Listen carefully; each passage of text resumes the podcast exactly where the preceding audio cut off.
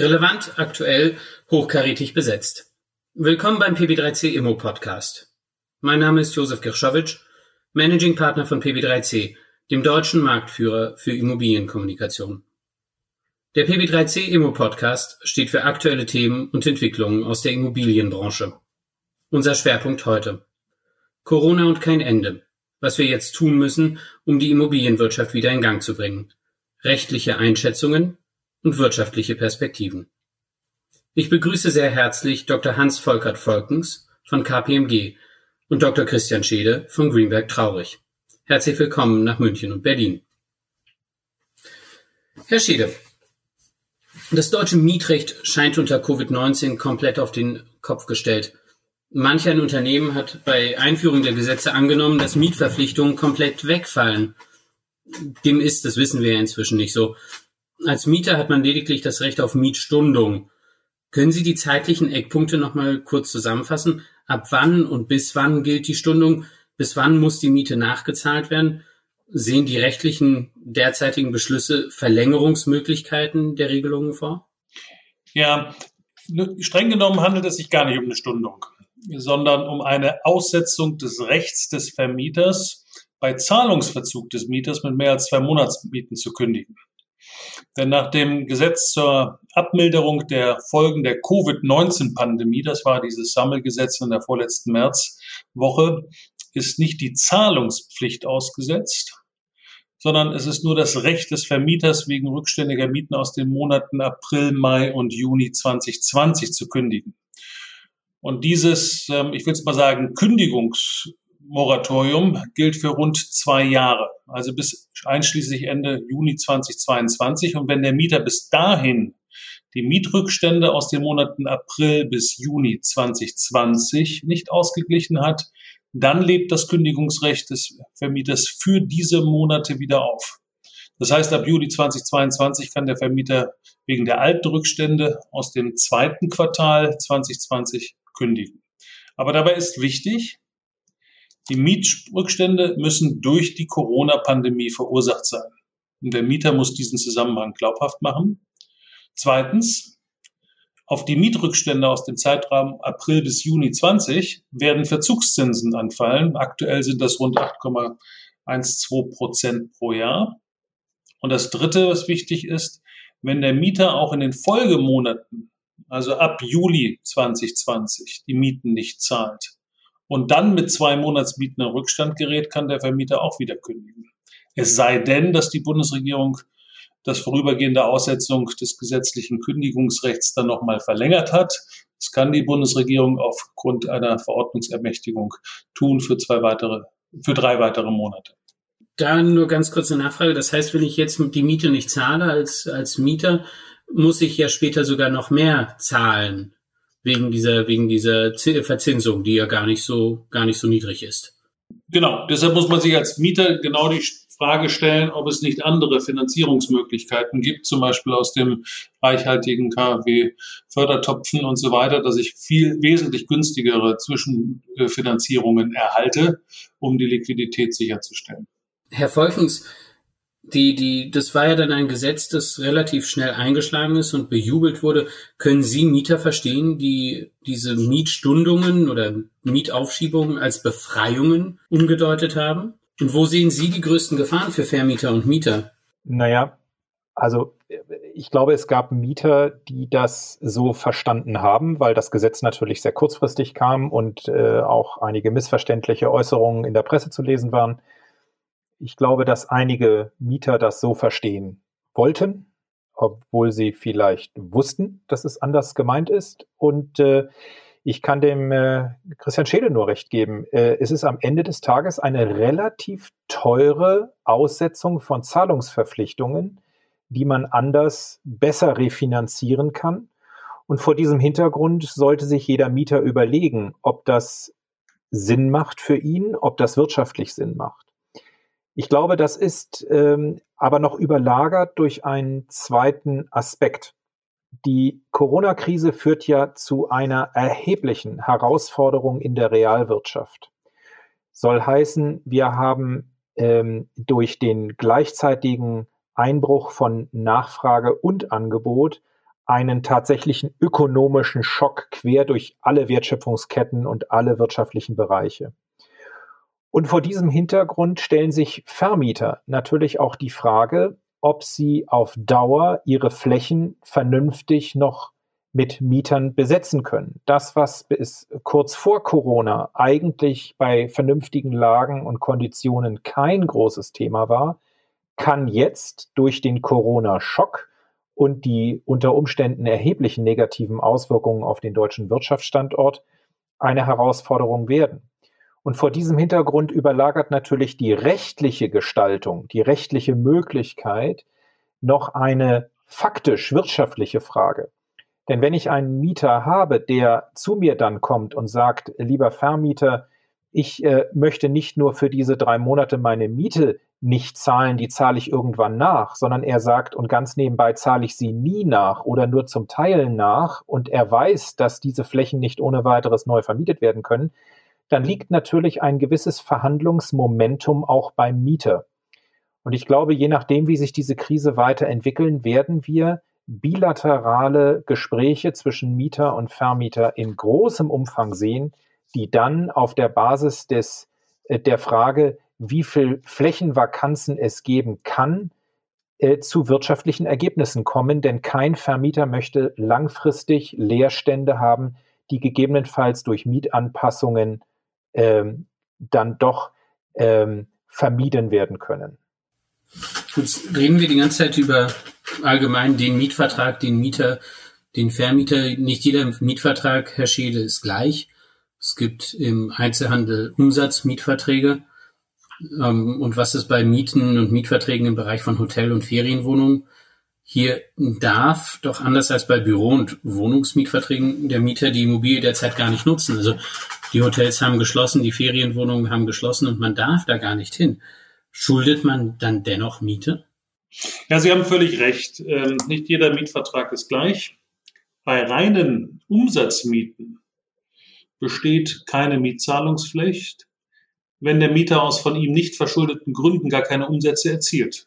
Das liegt in der Natur dieses Vertrages. Häufig sehen wir aber auch bei Umsatzmitverträgen eine gewisse Grundmiete. Die wäre dann weiterhin geschuldet.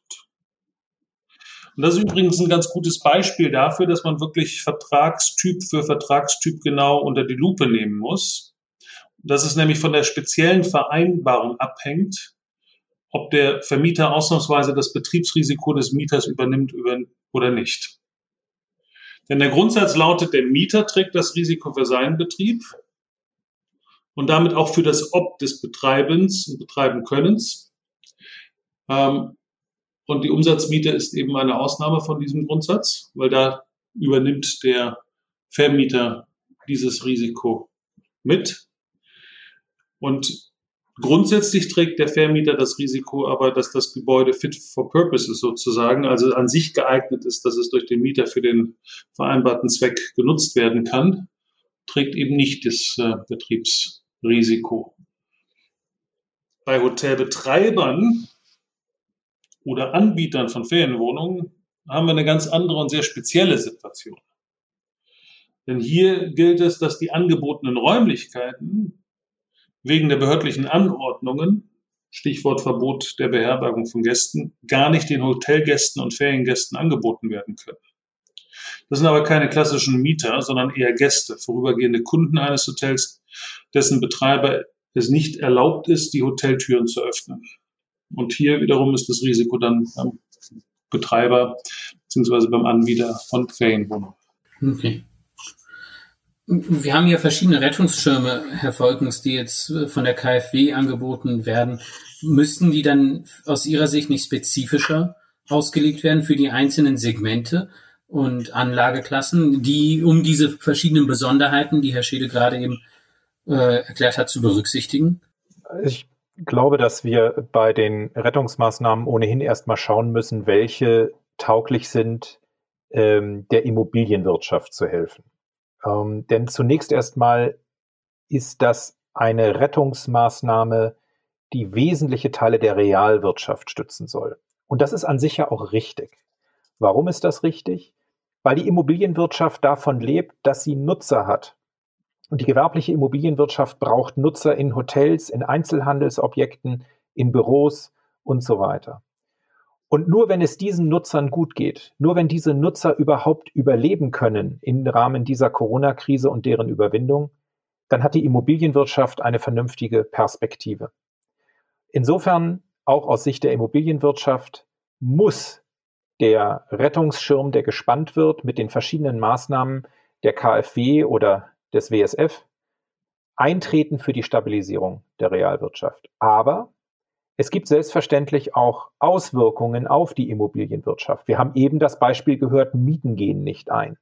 Und Mieten können zum einen nicht eingehen, weil Mieter nicht in der Lage sind, jetzt für mehrere Monate zu zahlen. Oder Mieten gehen nicht ein, weil der Nutzer tatsächlich Corona-bedingt kollabiert. Auch das werden wir auf breiterer Front noch sehen. Und vor diesem Hintergrund müssen wir uns natürlich fragen, äh, in welcher Form können hier Rettungs- Pakete genutzt werden, auch von Immobilieneigentümern. Und das ist sehr unterschiedlich, weil hier auch eine Vielzahl von Fragen noch nicht endgültig beantwortet sind. Also beispielsweise die Fragestellung, ob KfW-Darlehen äh, auch genutzt werden können von Sondervermögen. Ähm, die Frage beispielsweise auch, ob äh, Projektentwicklungen finanziert werden können mit KfW-Förderkrediten etc. pp. Und äh, vor diesem Hintergrund, und da kann Herr Schede sicherlich sehr viel detaillierter äh, juristisch darauf antworten, werden wir ein Licht- und Schattenspiel sehen. Ich glaube, dass wir über die Rettungsschirme schon in verschiedensten Konstellationen Hilfspakete auch für die Immobilienwirtschaft schnüren werden oder geschnürt werden können. Aber es wird auch Ausfälle geben, die dadurch bedingt sind, dass diese Rettungspakete bestimmte Gruppen, bestimmte Eigentümerstrukturen, bestimmte Situationen, bestimmte Geschäftsmodelle schlichtweg nicht adressiert haben. Herr Schede, was sagen Sie dazu? Das war ja so ein bisschen auch der Ball in Ihre Richtung. Kann man spezifischere Rettungsschirme konstruieren? Ja, theoretisch kann man eine Menge ähm, äh, noch konstruieren. Die Frage ist, wie wahrscheinlich wird es sein, dass es noch ein wesentliches Mehr an Rettungsschirmen geben wird.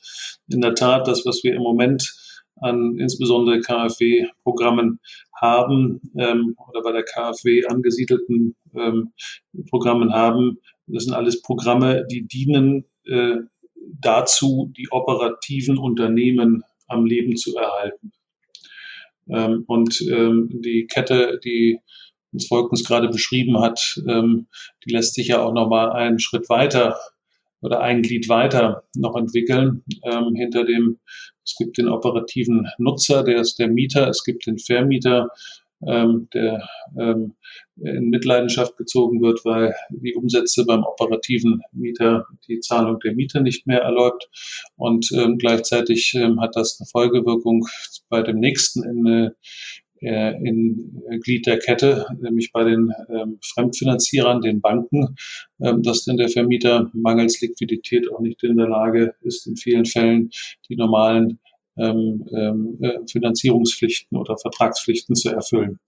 Ähm, und ähm, ich rechne nicht damit, dass es ähm, noch große ähm, Kreditprogramme geben wird ähm, für äh, die Immobilienbranche generell. Womit ich allerdings rechne, und das sehen wir auch schon, ist, dass es sehr stark in Fall, konkreten Fallkonstellationen eben ähm, das Stichwort, äh, das sind die Zeiten für den Verhandlungstisch, hat Herr Volkens ja auch schon äh, ge gebracht, äh, dass man sich jetzt setzt und tatsächlich Übergangsregelungen verhandeln müssen. Und das sehen wir auch schon, ähm, wo sich auch ähm, äh, Immobilien ähm, Eigentümer und damit Kreditnehmer und deren Banken, die Kreditgeber zusammensetzen, überlegen, wie sie diese Situation äh, überbrücken und genauso setzen sich auch Vermieter und Mieter ähm, zusammen und überlegen, wie sie die drei Monate, wenn es denn bloß bei drei Monaten bleibt,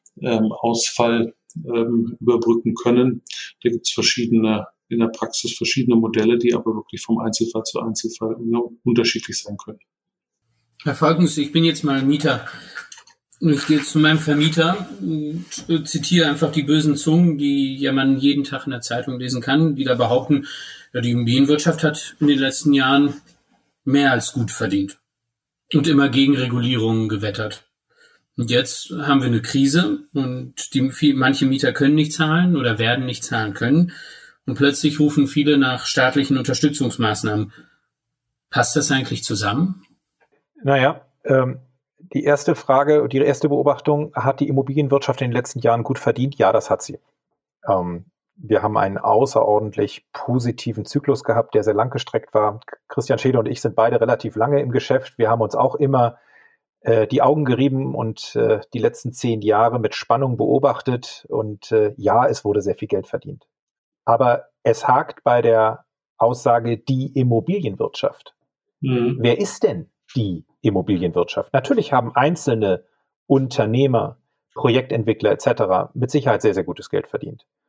Aber diejenigen, die heute die Bestände halten, die genutzt werden, die langfristig vermietet sind, die von Mieterausfällen betroffen sein können, das sind Sie und ich.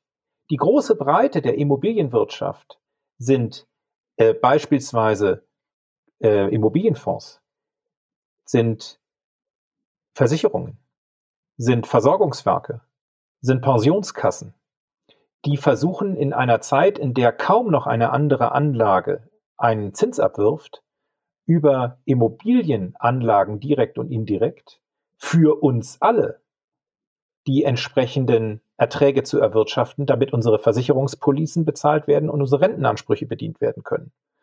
Wenn wir also von der Immobilienwirtschaft sprechen, dann ist das ein politisch gerne genommenes Argument, das aber aus meiner Sicht vielfach nicht verfängt, weil die Immobilienwirtschaft zu einem guten Teil Sie und ich sind. Herr, Herr Schiede, die Deutsche Bank hat berichtet, und wir sind gerade eben schon ein bisschen darauf eingegangen, auf die, die Rückzahlungsmöglichkeiten insgesamt. Aber die Deutsche Bank hat berichtet, es war am 27. April, dass sie bereits jetzt rund 50 Anträge auf Rückzahlungsunterbrechungen, Rückzahlungsstundungen erhalten hat. 50.000. 50.000, allein die Deutsche Bank. Die Hälfte dieser Kredite sind Baufinanzierungen, ähm, die andere Hälfte sind Verbraucherkredite, also die klassischen Privatkredite. Und hier gibt es anscheinend die Möglichkeit, seine Rückzahlung zu stunden oder aufzuschieben. Wie ist es eigentlich mit gewerblichen Kreditnehmern? Gibt es da rechtlich auch diese Möglichkeiten? Nein, die gibt es nicht nach dem Covid-19-Abmilderungsgesetz, äh, sondern dort wird bislang jedenfalls in diesem Bereich nur der Verbraucher geschützt. Ähm, die Bundesregierung kann den Anwendungsbereich auf Kleinstunternehmen ausweiten per äh, Verordnung. Bislang ist das nicht geschehen. Ähm, und ähm, so auch ähm, und ähm, so dass also grundsätzlich gilt für den gewerblichen Kreditnehmer ähm, ähm, gelten Vertrag und äh, Gesetz. Ähm, und ähm, was ist dann notwendig? Ähm, die genaue Analyse der Situation anhand des Kreditvertrages, aber auch des gesetzlich verankerten Grundsatzes von Treu und Glauben. Jedenfalls, äh, wenn und soweit der Kreditvertrag dem deutschen Recht unterliegt. Ähm, und ähm, es wurde schon angesprochen, die Umsatzeinbrüche bei den Kreditnehmern, ähm, namentlich durch Mietausfälle, die lösen regelmäßig in den Kreditverträgen bestimmte Mechanismen aus, ähm, gerade dann, wenn der äh, Kapitaldeckungsbeitrag ähm, äh, nicht mehr eingehalten werden kann.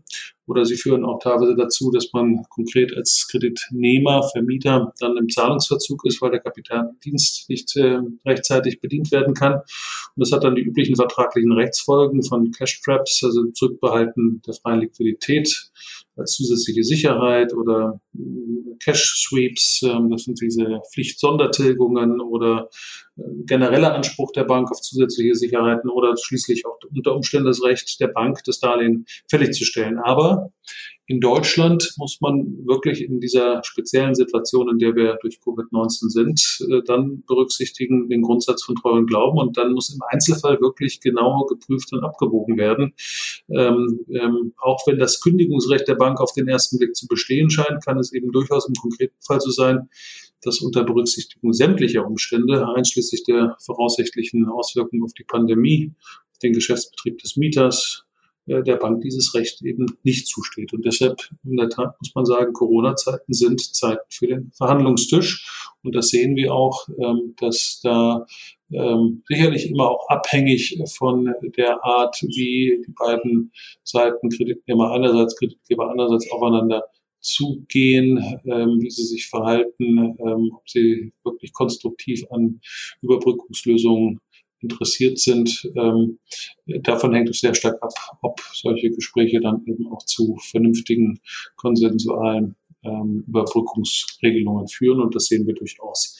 Aber es gibt natürlich dann wieder am letzten Ende äh, des, äh, der Kette äh, beim letzten Glied der Bank auch nochmal wieder ein weiteres Thema, äh, nämlich äh, die Großzügigkeit bei den Banken ist eben auch regulatorisch beschränkt. Ähm, und möglicherweise muss man jetzt mal gucken, wie die Entwicklung sich da ähm, ähm, zeigt, ähm, ob man da nicht dann tatsächlich nochmal gesetzgeberisch ähm, rangeht. Aber das ist etwas, was man sicherlich erst nochmal beobachten muss. Wenn ich da mal einhaken darf, ich glaube, das ist, das ist ein ganz wichtiger Punkt, den der Christian Schede sagt. Und wir merken ja auch eine Zweiteilung im Bankbetrieb. Zum einen die Frage, wie gehe ich um mit bestehenden Engagements, die ausgelegt sind. Ähm, da stellen wir fest eine Art von Burgfrieden. Keine, keine, kein Kreditgeber, keine Bank hat im Moment das große Interesse, Kredite zu kündigen und äh, gegebenenfalls noch äh, äh Immobilien aufs Buch zu nehmen. Hier ist auch schon einiges passiert, äh, sowohl in der Bankenrechnungslegung als auch im Rahmen des aufsichtlichen äh, Regelungsregimes äh, wurden zahlreiche Lockerungen ähm, schon durchgegeben und durchgesetzt, um den Banken die Möglichkeit zu geben, hier beispielsweise im Rahmen der Risikovorsorge und der Frage der Belastung des Eigenkapitals Corona-bedingte Sondersituationen ausklammern zu können. Also beispielsweise in Bezug auf Rechnungslegungs- und Risikovorsorgemaßnahmen kann man beispielsweise auf Ende des Jahres abstellen und muss nicht ähm, jetzt äh, besondere Situationen des April 2020 berücksichtigen, was natürlich Eigenkapital schont und äh, die äh, Risiko also die Risk-Weighted Assets damit auch nicht belastet. Ähm, das Problem sehen wir an anderer Stelle. Ähm, das Problem aktuell sehen wir mehr im äh, Zusammenhang mit Neugeschäft. Denn die Banken haben natürlich Sorge vor der ähm, Liquidität und äh, auch wenn hier Liquiditätskennziffern bankenregulatorisch auch ebenfalls gelockert wurden, ähm, gibt es eine deutliche Zurückhaltung der Banken im Rahmen der Neukreditvergabe. Und ich glaube, dass wir das noch einige Zeit weiter beobachten werden. Also diese klare Zweiteilung, Sicherung des Bestandes, möglicher Burgfrieden mit den Kreditnehmern und gleichzeitig Anforderungen gesteigert im Zusammenhang mit dem Neugeschäft. Was, was sollen denn gewerbliche Vermieter, gewerbliche Teilnehmer am Immobilienmarkt äh, jetzt am besten tun? Ähm, sie müssten doch eigentlich, wenn Sie Mieter haben, die Anspruch haben auf KfW-Überbrückungskredite oder andere Fördermaßnahmen, da gibt es ja eine ganze Reihe von KfW-Programmen, die müssten doch eigentlich ihre Mieter dazu bewegen, diese in Anspruch zu nehmen. Oder sehe ich das falsch? Absolut, absolut. Auch wenn es zutrifft, dass äh, die Förderprogramm in erster Linie nicht für die klassischen Immobilienvermieter, sondern für die klassischen Immobiliennutzer, sprich die operativen ähm, Unternehmen in Deutschland zugeschnitten sind, ist es wichtig für den Vermieter, sich in diesem Bereich auch auszukennen, weil es eben bei der Verhandlung mit dem Mieter über Überbrückungsszenarien durchaus eine Rolle spielt, was er tun kann und auch tun sollte. Ähm, denn da sitzen wirklich beide Seiten in einem Boot. Herr Volkens, sollte der Vermieter zusammen mit seinem Mieter zum Finanzierer des Vermieters gehen und ihm alles schildern? Wäre das eine Option? Also ich glaube, das ist ein bisschen fast naiv gedacht. Ich glaube, das wird kaum passieren. Aber dass man ermuntert und dass man versucht, äh, beispielsweise im Dialog mit dem Mieter eher dafür zu sorgen, dass der Mieter äh, sich über KfW-Darlehen so positioniert, dass er die Miete bezahlen kann, das macht sicherlich sehr viel Sinn. Da bin ich absolut beim Christian Schede. Ich würde gerne ein Grundproblem nochmal ansprechen, was die Immobilienwirtschaft meines Erachtens zeitverzögert schon nochmal treffen wird. Und zwar im Rahmen der Ausgestaltung der Rettungsschirme und Rettungsmaßnahmen haben wir eine deutliche Schwerpunktsetzung bei der Fremdfinanzierung. Wir haben nur 100 Milliarden aktuell über den Wirtschaftsstabilisierungsfonds vorgesehen für die eigenkapitalbasierte Stützung von Unternehmen. Und wie wir wissen, wird der WSF außerordentlich eingeschränkt und wahrscheinlich nur für ganz wenige Unternehmen die entsprechenden Eigenkapitalpositionen ähm, äh, vorhalten und auch zur Verfügung stellen.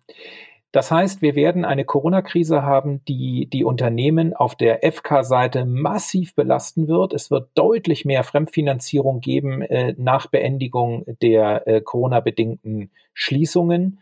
Und ob die Unternehmen dann in der Lage sein werden, diesen enormen Fremdfinanzierungsberg, auch wenn er zinsfrei und tilgungsfrei für lange Zeit gestellt ist, ähm, den abzubezahlen über die Zeit, gleichzeitig sich wettbewerbsfähig weiter aufzustellen, gleichzeitig Investitionen in die Zukunft zu äh, tätigen. Denken wir nur mal an den großen Transformationsprozess der Automobilindustrie. Da habe ich gewisse Zweifel und insofern kommt die äh, Frage auf die Immobilienwirtschaft mittelfristig zu, haben wir durch die Rettungsmaßnahmen zwar einen großen Zahl der Nutzer durch die Zeit der akuten Pandemie geschleppt, oder aber äh, und, und hat die, ist die Operation insoweit gelungen, stirbt der Patient aber kurze Zeit später aufgrund einer fehlerhaften, nicht mehr betriebswirtschaftlich sinnvollen äh, Eigenfremdkapitalstruktur. Ich glaube, diese Herausforderung wird außerordentlich spannend werden. Und die Regierung tut gut daran, sehr genau zu überlegen, welche Impulse sie auch konjunkturell, übrigens auch steuerstrukturell setzt, um der deutschen Wirtschaft aus dieser Pandemie auch mittelfristig wieder herauszuhelfen. Wir haben ja heute, äh, letzter Satz, gerade wieder von der OECD bescheinigt bekommen, dass wir nunmehr das steuerlich höchst belastendste Land Europas sind und äh, selbst wir Belgien hinterlassen haben, die vorher noch der Spitzenreiter waren. Wenn wir an den Standortbedingungen steuerstrukturell, analog, infrastrukturell und digital infrastrukturell nichts tun, sondern meinen, wir können so weitermachen, dann habe ich ganz große Zweifel, dass der Neustart der Deutsch, des deutschen Wirtschaftsstandortes so gelingen wird, dass die wesentlichen Bereiche des äh, und die wesentlichen Unternehmen überleben werden. Hier ist meines Erachtens noch viel zu tun für die Politik. Herr Schede, letzte Frage an Sie. Ähm, wir genießen ja aufgrund unseres Umgangs in Deutschland mit der Krise international einen durchaus guten Ruf. Ähm, wie wird denn der, der derzeitige Rettungsschirm international wahrgenommen? Haben Sie da, äh, kriegen Sie da Rückmeldung? Ja, in der Tat, das Krisenmanagement der Regierung hier in Deutschland und die Schnelligkeit und Reichweite der Rettungsmaßnahmen wird auch international mit viel Respekt begleitet. Und äh, wenn man rumhört, ist auch national das Lob gerade äh, für die unglaublich schnelle Auszahlung der Soforthilfen vor Ostern recht ausgeprägt. Hier in Berlin alleine gab es tatsächlich innerhalb von 48, 72 Stunden Auszahlung durch die IBB. Das hätte man hier nie vermutet. Und äh, für jene Branchen, für die es jetzt erstmal keine Lockerungen gibt, reichen diese Hilfen aber nicht aus. Und deshalb, das sieht man auch ganz generell, auch im internationalen Vergleich. Und ähm, auch die günstigsten Kredite müssen ja irgendwann mal wieder zurückgezahlt werden. Die Umsatzausfälle allein in diesen Wochen und Monaten lassen sich auch nicht mehr nachholen. Das ist schon saisonal bedingt. Ähm, und ich glaube, dass äh, was Herr Volkens schon gesagt hat, man muss eben da auch mittelfristig weiter ähm, genau die Anamnese betreiben und weiter an Therapien, Mittelfristtherapien auch arbeiten. Äh, alles zu seiner Zeit, aber in diese Phase kommen wir jetzt. Ähm, und äh, aber international, nochmal auf den Ausgangspunkt der Frage kommend, international können sich die Maßnahmen, die hier in Deutschland getätigt wurden, sowohl auf der reinen Gesundheitsmanagement-Ebene Krisenebene, Management-Ebene wie auch bei der Wirtschaftsförderungsebene durchaus sehen lassen. Da guckt mancher Kollege aus den anderen Ländern äh, ein bisschen mit Neid hierüber. Lieber Herr Schede, lieber Herr Volkens, vielen Dank für Ihre Zeit und Ihre Impulse. Liebe Zuhörer, vielen Dank für Ihre Aufmerksamkeit. Empfehlen Sie den PB3C Immo Podcast weiter und teilen Sie über die sozialen Netzwerke Schreiben Sie Kommentare, liken Sie, kritisieren Sie, schicken Sie Fragen und Vorschläge. Mein Name ist Josef Gershowitsch. Ich freue mich, Sie bald wieder begrüßen zu dürfen.